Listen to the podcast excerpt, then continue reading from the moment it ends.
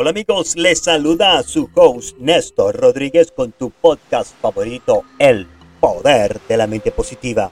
Antes de empezar, me gustaría darle las gracias por su apoyo y sintonía a través de la 1600 AM Massachusetts y en todo el mundo a través de la aplicación La Patrona Radio, Spotify y Google Podcasts. Y en esta oportunidad quiero compartir con nuestra selecta audiencia la continuación del capítulo 1 los 10 manuscritos del libro El vendedor más exitoso del mundo de Ockman Hill, uno de los escritores más elocuentes en cuanto en el mundo de la autoayuda se refiere.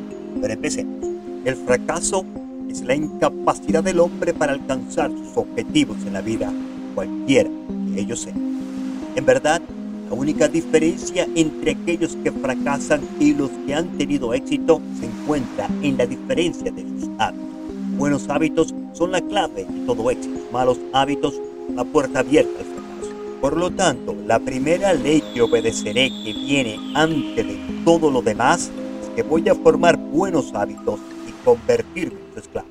Porque de niño yo era esclavo de mis impulsos. Ahora soy esclavo de mis hábitos lo son todos los hombres adultos.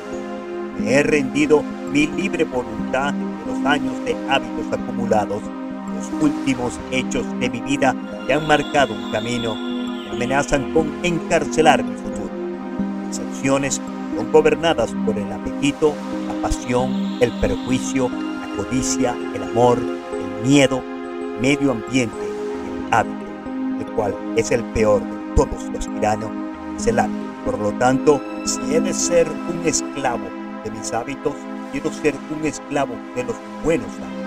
Mis malos hábitos deben de ser destruidos y nuevas tierras serán preparadas para la buena semilla. Voy a formar buenos hábitos y me convertiré en su esclavo. ¿Y cómo voy a lograr esta difícil hazaña? Sencillo, a través de estos manuscritos que llevan con él escondido el secreto del éxito cada página contiene un principio que me impulsará la mala costumbre de mi vida y la sustituiré por una que me llevará más cerca del éxito. Porque es otra de las leyes de la naturaleza que solo un hábito te someter a otro hábito. Por lo tanto, para que estas palabras escritas puedan llevar a cabo su tarea elegida, tengo que disciplinarme a mí mismo en la primera de mis nuevos hábitos, que es el siguiente Leeré cada día estos manuscritos durante 30 días de esta manera prescrita. Antes de proceder al siguiente, en primer lugar voy a leer las palabras en silencio cuando me levanto. Después voy a leer las palabras en silencio después de la comida del mediodía. Por último, voy a leer las palabras de nuevo justo antes de dormir al finalizar el día. Más importante en esta ocasión, voy a leer estas palabras en voz alta. Al día siguiente voy a repetir este procedimiento y voy a seguir de la misma manera durante 30 días. Entonces voy a dar vuelta al siguiente capítulo y repetiré este procedimiento durante otros 30 días. Voy a seguir de esta manera hasta que he vivido con cada uno de estos capítulos durante 30 días, pura convertido nuevo ¿Y qué voy a lograr con este nuevo hábito? Aquí está el secreto oculto de todos los logros del hombre. Cuando repito las palabras de cada día, pronto se convertirán en una parte de mi nueva mente activa.